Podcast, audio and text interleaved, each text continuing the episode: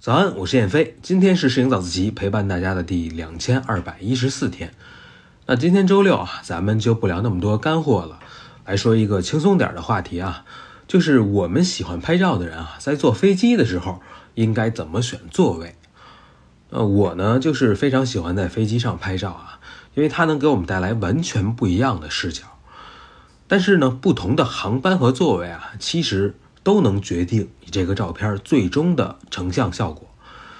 比如说航班时间的选择啊，我们都知道拍风光最好的时间啊是一早一晚。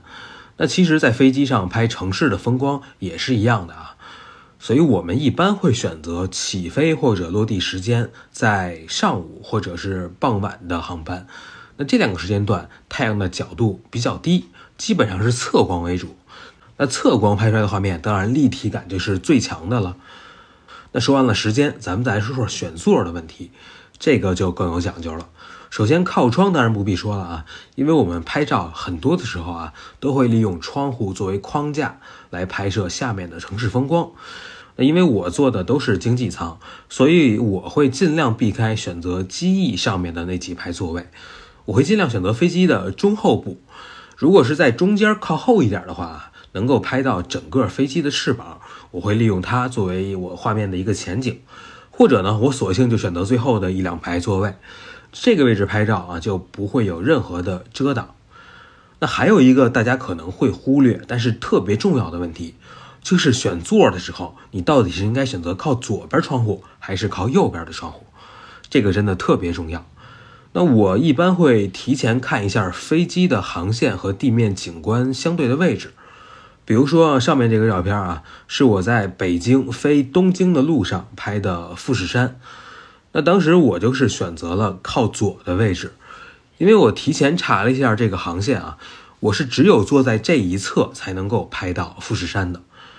所以我们在值机前啊，肯定是要先查一下它这个航线的线路图，看一下哪边更适合拍摄。但是呢，也有一些航线是比较特殊的。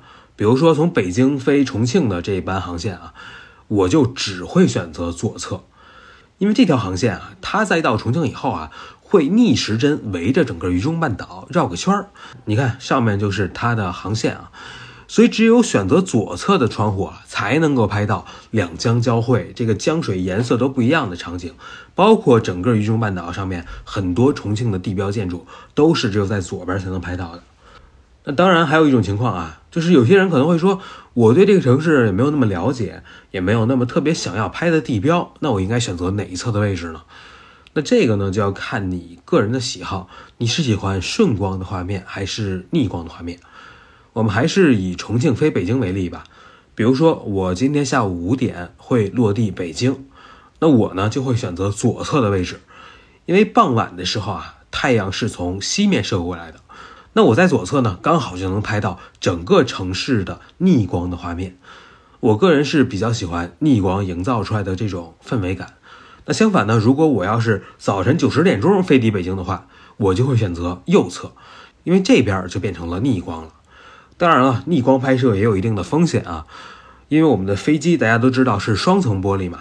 里面的玻璃要是不太干净啊，我们大不了就擦一擦。